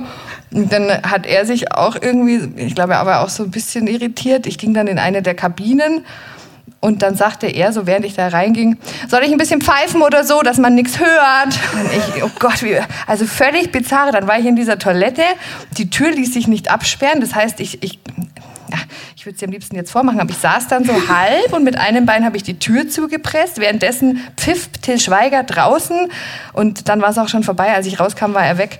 Aber das war so ein Moment, den will ich bitte mit keinem Promi der Welt wiederholen. Und ich werde ihn aber nie vergessen und bin trotzdem irgendwie dankbar, dass er passiert ist, weil ich immer noch so oft drüber schmunzeln muss. Ja, aber es ist ja auch so ein, also es ist ja ganz menschlich, was er gemacht hat. Ne? Man hat das mhm. ja, also so dieses. Es war eigentlich von, sehr höflich, es, ja, ja. Es war mega höflich von ihm. Also eigentlich hat er dir ja diese, diese peinliche Berührtheit weggenommen. Und tatsächlich, das, das ist was, was ich auch so über die letzten Jahre gelernt habe. Ähm, Promis sind ja auch nur Menschen. Das, ja. das, wie wie ist das bei dir? Siehst du Promis als Promis oder sagst du, nee, das ist, wir haben hier einen beruflichen Deal, ich berichte über dich, du willst was von mir, ich kann dir was liefern, ich will was von dir. Wie, wie sehr siehst du Promi als Promi und wie sehr siehst du einen Promi als Mensch? Beides. Oder Arbeitskollegen auch. Also in dem mhm. Fall ist es ja eigentlich fast wie ein Kunde für dich. So. Ja, und wir, wir sind sein Kunde und er ist unser Kunde, das ist beides. Ähm, okay, da muss man natürlich unterscheiden so ein Ryan Gosling, den ich noch nie getroffen habe und den ich wirklich toll finde. Der auch als Pappaufsteller bei euch in der Redaktion steht. Das stimmt. Ich weiß gar nicht mehr, wer den damals bestellt hat. Wie könnte das sein? Ja. Ich glaube, der stand bei uns auch. Nee, wurde mal jemandem geschenkt bei uns in der Redaktion. Ja. ja, Hintergrund, wir haben bei uns in der bunte.de Redaktion tatsächlich vor der Tür so eine Staffette an Pappaufstellern unserer Lieblingspromis stehen. Das wer steht da so? Da stehen Harry und Meghan, als sie die Verlobung bekannt gegeben haben. Da dann ein Bild von. Da steht natürlich Heidi Klum, da steht Helene Fischer, George Clooney, Ron Weasley neuerdings. Ähm, wer steht da noch? Ah ja, genau, und Ryan. Ich glaube, das, das sind sie, sind die, die gerade stehen. Lebensecht ja. groß? Die sind lebensecht groß. Mhm. Heidi ist am größten. Ernsthaft? Mhm, weil die hat auch noch so schön 13 Zentimeter untergeschnallt. Das heißt, die ist am größten. Die ist ja auch eh schon groß. So als Pappaufsteller. Skurril. Das ist sehr lustig. Das geht nun morgen, liebe Kollegen. Schön, dass ihr heute auch wieder da seid. Genau. Ich äh, mache jetzt mal eine News über dich. Ja, es ist für Gäste halt immer ganz schön. Da sieht man dann, okay, hier geht es um Promis, da stehen sie auch. Ja. Mhm. Okay, aber zurück zu dem, also in, in Ryan Gosling, der, der wäre für dich so mega Promi, da, da würdest du feuchte Hände vorher haben? Ja, ich glaube schon. Ich habe den noch nie zum Interview getroffen. Wenn ich die Möglichkeit hätte, mit dem eine Stunde da zu sitzen und zu quatschen, dann würde sich das sicherlich auch alles aufweichen und auflösen. Und irgendwann würde man schon das Gefühl haben, gut, jeder macht hier seinen Job und wir sind zwei Menschen und wir begegnen uns auf Augenhöhe. Aber es ist noch nicht passiert, deshalb ist der für mich immer noch ein ja, ein Idol, das ich gerne mal treffen würde. Und ähm, bei den Deutschen, die für uns natürlich viel leichter greifbar sind, weil wir die ständig bei Events in Deutschland am Teppich treffen, da kennt man sich dann schon. Da sagt man, äh, da redet man ganz normal und da, da geht es auch nicht darum, dass wir die anbrüllen und sagen, jetzt erzähl uns was zu deiner Ehe oder zum Ehe aus, sondern man bespricht es einfach. Willst du was sagen oder nicht? Wenn ja, was willst du sagen? Willst du nochmal korrigieren? Oder der Promi kann auch sagen, er will was Bestimmtes platzieren. Da ist es dann schon so ein, wie gesagt, ein Geben und Nehmen und einfach für beide Seiten ein Job. Wenn die über den roten Teppich gehen, dann wissen die, dass sie da fotografiert werden, dass sie da gesehen werden und dass sie da einen Job zu erfüllen haben, nämlich mit den Reportern zu sprechen, die sich da seit Stunden die Füße in den Bauch stehen. Was, was ist so die, die klassische Reaktion von, von Menschen, wenn du sagst, die du neu kennenlernst, ich bin bei bunte.de oder bei bunte? Mhm. Du sagst, glaube ich, immer bunte.de, ne? Du ja. sagst das schon sehr. Wir sind ähm, ja auch zwei, äh, und, äh, nicht unterschiedliche, zwei unabhängige Redaktionen. Es gibt die eine starke Marke Bunte mit beiden Ausspielkanälen, einmal Print und einmal bunte.de. Es gibt zwei Chefredakteure, Robert Pölzer für Print, mich für Online. Und wir besprechen uns regelmäßig, aber wir machen unsere Themen ganz unabhängig weil die Zielgruppen so unterschiedlich sind. Wir sind einen ganzen Ticken jünger als die Printleser. Und auch die Machart ist anders. Ein Online-Artikel ist anders gebaut als ein Printartikel. Wir veröffentlichen minütlich, Print einmal die Woche. Genau, also, also alleine ist das klar, ist ja schon so ein genau. Ausschlagkriterium. Okay. Aber wie reagieren die Leute drauf, wenn du sagst, du bist vom bunte.de?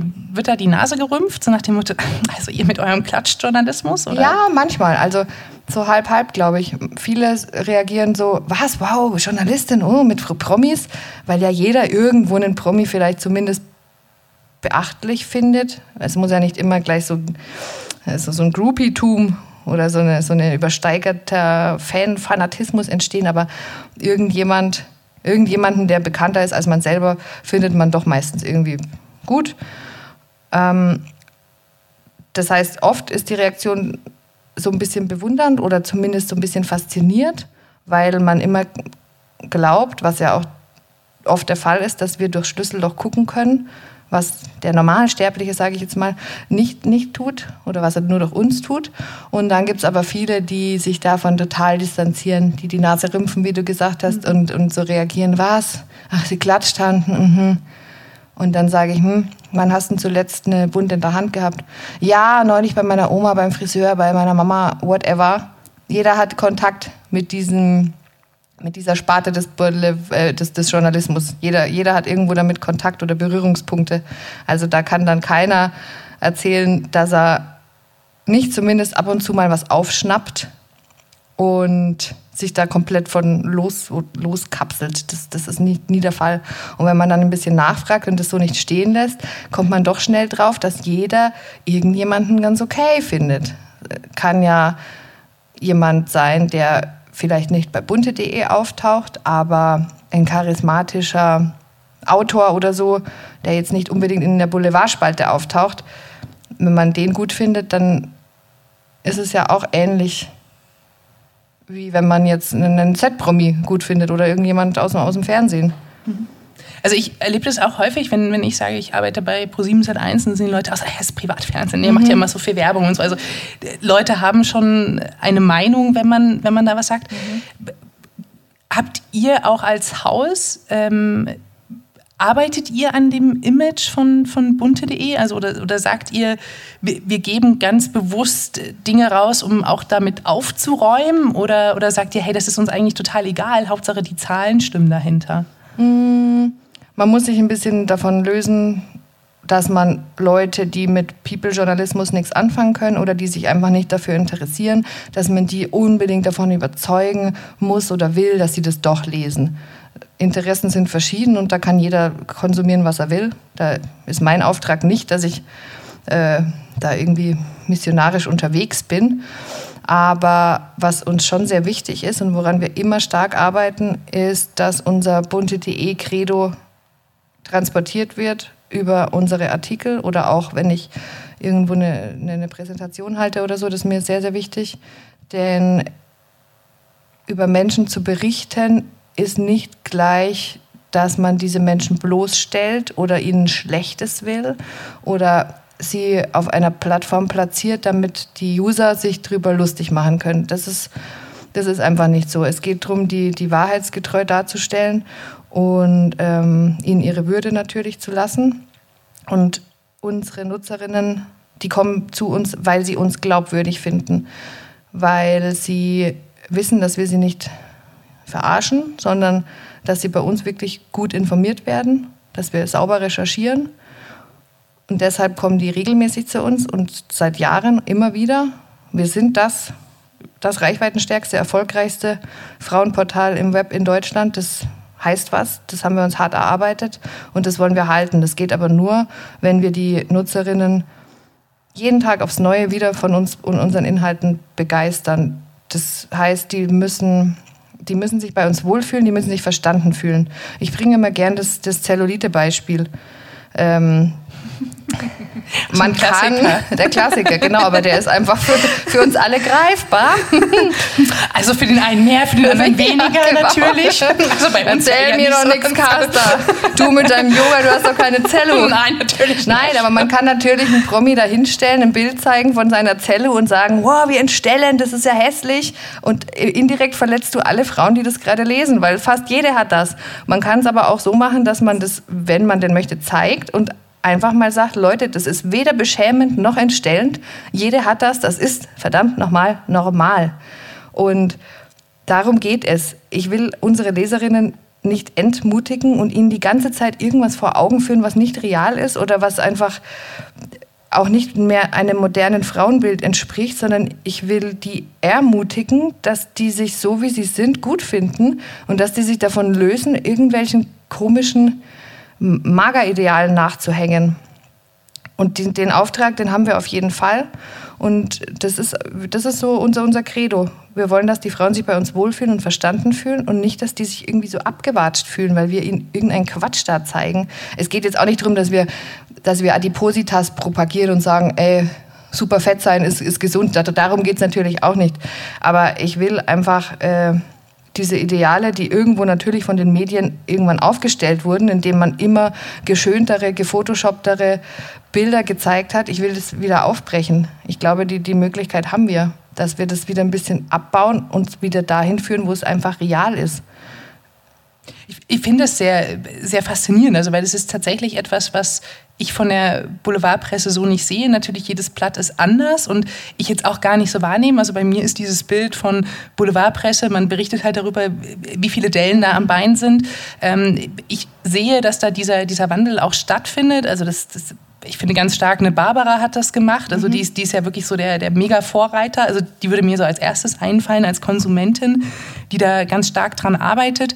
Ähm, Du hast jetzt auch gerade schon das Wort gar nicht mehr wir, sondern auch ich verwendet. Ich mhm. finde es ja sehr spannend, dass, dass du als 32-Jährige, was ja schon sehr jung auch auf so einer Position ist, das so vorantreibt und da auch so den, ich sag mal, diesen Footstep auch hinterlässt und auch so dafür kämpft. Jetzt das haben wir nämlich den Zuhörern noch gar nicht so richtig erzählt. Wie bist du da hingekommen? Also das ist ja, eine Chefredakteurin, das in, in meiner Welt, und ich habe ja auch Journalismus studiert, sind das alles Menschen, die graue Haare haben und mindestens schon 40 äh, Jahre Journalismus auf dem Buckel haben, so mhm. ungefähr. Wie bist du zu, dahin gekommen und was müssen, wenn jetzt auch jüngere Zuhörer dabei sind, die jungen Mädels machen, um äh, dich dann in 30 Jahren abzulösen? Okay, die sind jetzt noch nicht geboren, die ist ja auch wurscht. Aber die Rechnung hat nicht funktioniert im Kopf. Aber wie bist du da hingekommen? Wer weiß, was dann geht, ob es uns da überhaupt noch gibt in 30 Jahren. Es ist ja so viel los und ständig so viel Entwicklung und Disruption los. Nee, ne? Also Zukunft machen wir gleich aber, noch, aber erstmal wirklich tatsächlich, wie bist du, wie bist du da ja. hingekommen? Wie war dein Werdegang? Ja, den kann ich. Ich, ich fasse ihn mal zusammen. Also ich habe schon in der ersten Klasse immer irgendwie Geschichten geschrieben. Ab da, wo ich schreiben konnte, habe ich immer Hase Fipsi Abenteuergeschichten geschrieben in von mir selbst angefertigte kleine Büchlein, die ich aus Blockblättern zusammengeklebt habe. Die habe ich dann verteilt und wollte immer, dass die Leute die lesen. Da stand hinten schon drauf, von Autorin Julia Bauer, sechs Jahre alt, die Ladel-Dumm, die Ladeldei. Also Hast du die noch? Gibt's die noch? Ja, die gibt's noch. Die liegen bei meinen Eltern im Keller. Könnte ich auf keinen Fall wegwerfen. Also da, ich, ich wollte schon immer gerne Geschichten erzählen und dass Menschen diese lesen. So, dann Schulzeit. In der Schulzeit habe ich ein Praktikum gemacht beim Hilpoltsteiner Kurier, der Tages-, einer der Tageszeitungen in dem kleinen Ort, in dem ich aufgewachsen bin. Da war natürlich das harte Tageszeitungsgeschäft das Erste, was ich gesehen und gelernt habe, was mir im Nachhinein sehr gut getan hat.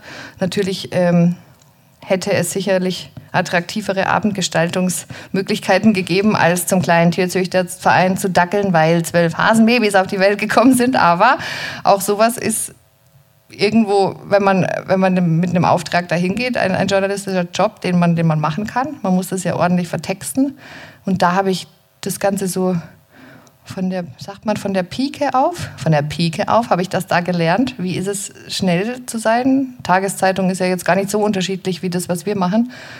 Ähm, jedes, jeden Tag kommt eine neue Ausgabe, da gab es viele Seiten zu füllen. So, dann habe ich studiert in Regensburg Medienwissenschaft und Germanistik, habe da einen Bachelor und einen Master gemacht drin und leider schnell gemerkt, dass Medienwissenschaft nicht so fancy ist, wie ich es mir erhofft hatte. Wir waren damals sehr, sehr viele. Wann war das? Äh, 2005 habe ich angefangen zu studieren. Genau, der war damals neu, der Studiengang. Das heißt, total überlaufen. Wir hatten irgendwie vier Dozenten für 400 Studenten. Das heißt, es ging um sehr viel Theorie und um sehr viel Zuhören, wenig Praxis. Ich habe also nebenbei die Semesterferien immer genutzt, um endlich Praxiserfahrung zu kriegen. Ich habe die immer vollgeballert mit Praktika, war dann beim Radio, beim Stadtanzeiger und so weiter. Alles mal durchgeschnuppert, um schließlich dann ein Praktikum bei bunte.de zu ergattern in München. Und da habe ich dann gedacht, ah ja, okay, das ist es. Ich will online machen und ich will People-Journalismus machen. Das hat mich total gecatcht. Ich finde nichts interessanter als Menschen. Ich bin neugierig und da wusste ich, das ist es. Da habe ich total Blut geleckt. Und dann habe ich noch, während ich den Master gerade zu Ende gebracht habe, ein Volontariat bekommen beim Burda Verlag mit der Stammredaktion bunte.de. Bin dann nach München gezogen, habe irgendwie nebenbei mit Ach und Krach diesen Master fertig gemacht was wirklich verdammt anstrengend war. Aber im Nachhinein bin ich froh, dass ich das durchgezogen habe. Und nach dem Volob war ich dann als Online-Redakteurin bei Freundin.de, da wurde ich damals übernommen. Damals waren alle Online, alle Websites von den ganzen Magazinen noch eine zentrale Redaktion. Das heißt, ich konnte dann von bunte.de zu Freundin.de und habe dann da gearbeitet. Dann bin ich zu Yahoo Deutschland gegangen. Damals noch Yahoo, jetzt heißen sie ja, oder jetzt gehören sie ja zu Oath da kam damals gerade Marissa Mayer, die CEO damals. Es war sehr spannend, das mitzuerleben, wie so ein internationaler Konzern, so ein Internet-Dinosaurier, muss man ja sagen, funktioniert. Die haben damals noch sehr viel Wert auf Original Content gelegt, also wirklich auf eigens redaktionell erstellten Content. Hat viel Spaß gemacht. Dann kam aber der Rückruf zu bunte.de nach eineinhalb Jahren, weil da stand ein großer Relaunch an. Das heißt, ich bin zurückgegangen, habe dann da bei bunte.de wieder äh, Fuß gefasst, diesen Relaunch mitbegleitet, wurde dann zur Ressortleiterin für Stars und Lifestyle. Und dann habt ihr euch gemeldet von ProSieben und habt eine Redaktionsleiterin für die ProSieben.de gesucht. Und dann bin ich zu euch gekommen. Daher ja, kennen wir uns ja auch. Jetzt ist dieses Geheimnis auch gelüftet. Genau, genau daher haben wir uns kennengelernt. Uns. Ja. Und ich weiß noch bis heute, also wirklich bis heute, das ah, hat was sich kommt jetzt? Äh, gar nichts Schlimmes. ähm, wir waren beim The Voice Finale. Ja, das, das vergesse ich auch nie. Das äh, wirklich das äh, und ich muss auch ganz häufig dran denken, weil ich natürlich auch äh, häufiger im Flieger bin mhm. und ich weiß, wir sind in München, wir sind zusammen zurückgeflogen, wir sind in München gelandet und wir laufen diesen diesen Weg vom vom Flieger zum Gebäude. Also wie, wie heißt denn das dieses Gangway? Nee. Gangway, nee, das ist keine Ahnung. Also durch, dieses, durch diesen Gang da irgendwie ins Gebäude rein. Und du nimmst mich so zur Seite und sagst, ich muss dir übrigens was sagen, ich gehe wieder zurück zu bunte.de. Ach, da habe ich es dir gesagt. Genau, da hast du es mir gesagt. Und, mhm. das war, und, und ich weiß es noch bis heute. Und ich war so, oh, jetzt, nein, ich will, dass du da bleibst. Also ich war so, ähm, und es, man muss auch ehrlicherweise wissen, dass so ein äh, The Voice-Finale dann äh, durchaus auch äh, vielleicht ein Bierchen oder zwei getrunken werden und dass dann dieser Rückflug ähm, auch ähm, durchaus. Ich war topfit, Caster. Ich hatte keinen Schluck getrunken. Genau, ich war, ich war auch natürlich mega topfit. Ähm, und, und das ist auch immer das kurz vor Weihnachten. Äh, das ist ja, steht ja jetzt auch gleich mhm. bald wieder an, das Finale. Und ähm, das ist immer so, dass danach gehen die Leute eigentlich in den Weihnachtsurlaub. Und du sagst mir das so und ich war so, ich war so, nein, ich will das nicht. Mhm. Und äh, mhm. tatsächlich oft, wenn ich fliege, denke ich da auch dran zurück, weil ich das, ähm, das irgendwie bei mir auch so eingebrannt hat. Aber das äh, war für dich die richtige Entscheidung von uns wieder wieder wegzugehen, oder? Ja, total.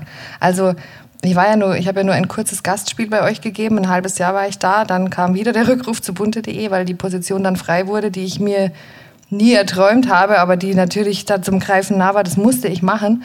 Ähm, ja, ich bin, ich bin sehr, sehr happy da, wo ich jetzt bin. Und mein, mein Herz schlägt einfach dadurch, dass ich sie auch schon so lange begleiten darf für bunte.de für diese Website. Ich liebe das, was ich mache.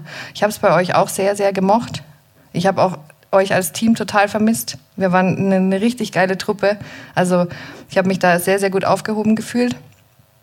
Das hätte sich sicherlich vertieft, wenn ich länger geblieben wäre. Es kommt ja auch immer erst mit der Zeit.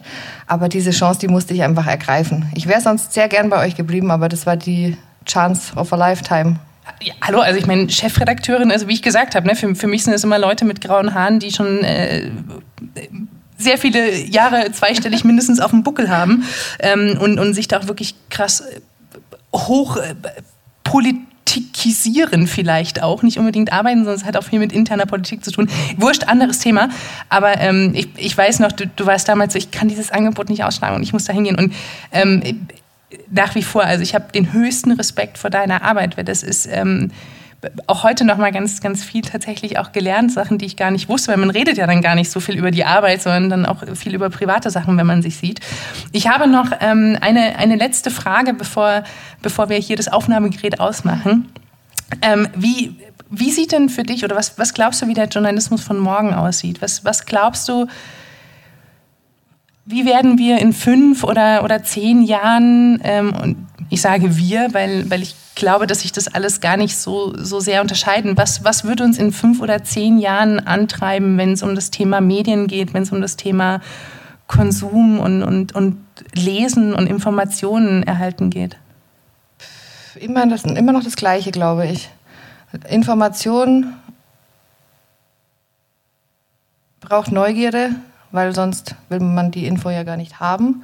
Und Journalismus ist, glaube ich, auch immer, da, da, auch dann immer noch gleich zu beschreiben. Für mich ist Journalismus, dass man spannende, relevante Themen für seine Zielgruppe findet, dass man die gründlich recherchiert und entsprechend aufbereitet und so dann an die, ja in unserem Fall an die Frau bringt. Das wird, glaube ich, auch ähm, in ein paar Jahren noch so sein, was sich verändert hat in der Zeit, in der ich diesen Job jetzt mache. Und ich glaube, das wird genauso rasant auch weitergehen, ist einfach die Machart und die Möglichkeit, den Journalismus oder die erstellten Informationen zu vertreiben. Da kann ich auch aus Erfahrung sprechen. Hatte ich vorhin schon gesagt, als ich angefangen habe, gab es kein gab es kaum Social Media. Jetzt werden darüber ganz viele Infos weiter verbreitet und da kommt sicherlich noch mehr. Also vielleicht haben wir in fünf Jahren alle gar keine Geräte mehr in der Hand, weil wir schon einen Chip im Auge haben, über den wir mit Gehirnströmen irgendwelche Informationen abrufen können über Suchmaschinen. Irgend so was Crazyes wird sicherlich entwickelt werden. Und dann liegt es natürlich an uns als Journalisten, auch diese Felder wieder für uns zu erschließen und für die ähm, Leser, Zuschauer, was auch immer es dann sein werden, Hörer, zu äh, bespielen. Du, du, siehst da sehr, also in, in meinen Augen ist das sehr sehr Zukunftsdenken und du hast auch gesagt, es hat sich jetzt schon sehr viel geändert in der Zeit, wo du den Job machst. Das heißt aber auch immer, dass man ja getrieben ist. Das äh, ist auch so was, was, was ich bei mir merke, dass so, jetzt kommt wieder was Neues und es kommt wieder was Neues. Also ich persönlich werde nicht müde mit dieser Neuerung, aber ich habe schon Bedenken, dass man ab einem gewissen Alter dann vielleicht auch müde wird, wieder was Neues zu machen. Hast, hast du da Angst davor? Nee, und Angst wäre hier auch ein schlechter Berater. Hätten wir vor irgendeiner Plattform Angst gehabt, dann hätten wir den Zug verpasst. Es ist wichtig, dass man schätzt, dass man die Möglichkeiten hat, neue Felder zu, zu erschließen und zu bedienen. Man darf da keine Angst haben, man muss neugierig sein, wie bei allem. Und dann hat man, glaube ich, auch die nötige Kraft und den nötigen Antrieb, da irgendwie, irgendwie reinzukommen und Fuß zu fassen. Aber man darf sich da nicht vor, vor verschließen. Sonst, sonst ist man eh schon raus. Wo, du hast gerade das Wort Kraft gesagt. Wo und wie tankst du Kraft? Kasta, du wolltest nur noch eine Frage stellen. Ja, das, ja sorry, das kam jetzt gerade. wo, Entschuldigung. Und, wo und wie tanke ich Kraft? Hm. Gibt es oder gibt es oft Zeiten oder sagst du so, hey, das ist, das ist für mich total heilig, da, da, ähm, das ist für mich so der, der Energiebringer, bevor es dann wieder früh um sieben losgeht und äh, ich. Ja, gibt schon oft Zeiten. Also als ich angefangen habe, da habe ich an mich selber diesen Anspruch gehabt, immer on zu sein. Da habe ich tatsächlich nur sechs Stunden am Tag nicht im Redaktionschat verbracht und in diesen sechs Stunden habe ich schlecht geschlafen. Dann habe ich sehr schnell gemerkt, nee, also so wirst du diesen Job vielleicht zwei Monate machen und dann kannst du dich einweisen. Und dann habe ich einfach ganz, bin ich mit mir selber hart ins Gericht gegangen, weil ich habe so viel Freude an diesem Job und wusste, die, die wird weniger, wenn ich so weitermache. Das heißt, ich habe sehr schnell gelernt zu delegieren und ähm, mit viel Vertrauen einfach Aufgaben abzugeben. Das, das, muss man machen, man kann nicht alles selber machen. Und ähm, so dann das Ganze irgendwie schön langsam in so einen Tagesablauf gebracht oder in so eine Möglichkeit damit umzugehen, dass, dass es irgendwie funktioniert. Das heißt, auch wenn ich abends mit Freunden was essen bin oder mit meinem Freund im Kino oder so, dann schaue ich nicht ständig aufs Handy. Ich weiß, wenn es klingelt, sollte ich rangehen. Mein Team weiß, dass wenn etwas brennt, ich telefonisch erreichbar bin, also mit Anruf. Aber das nimmt mir diesen Druck, ständig im Chat mitzulesen. Mein Team ist auf Zack, die meisten sind schon länger dabei, die können Themen richtig einschätzen und wenn wirklich eine Entscheidung von mir getroffen werden muss, dann können die sich darauf verlassen, dass ich erreichbar bin. Aber dieses, die, diese absolute ständige Erreichbarkeit, das, das kann ja kein Mensch leisten.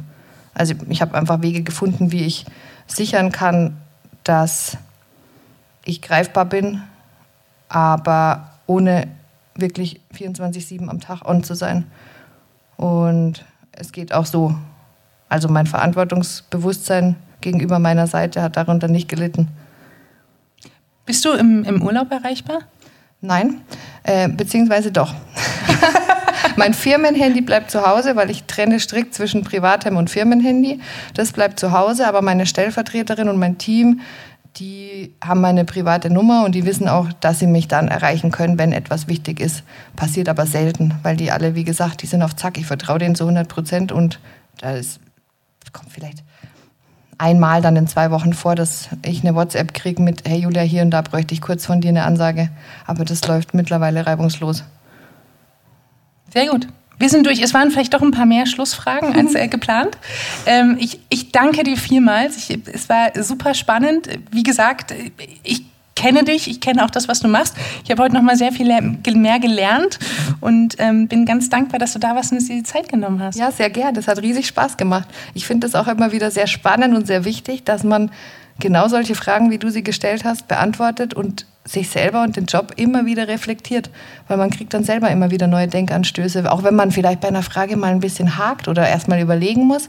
Genau das ist total wichtig. Deshalb danke auch ich dir sehr für deine Zeit.